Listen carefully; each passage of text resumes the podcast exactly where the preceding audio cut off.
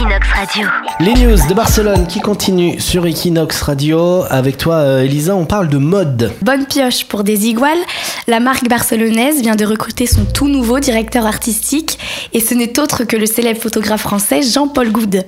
Ce couteau suisse de la création, habitué du milieu de la mode, va, on n'en doute pas, porter sa fraîcheur, son humour et son rock'n'roll et il était temps de dépoussiérer l'enseigne. Cible de moqueries régulières de la part des jeunes surtout. Desigual est souvent considéré comme de mauvais goût, voire ringard.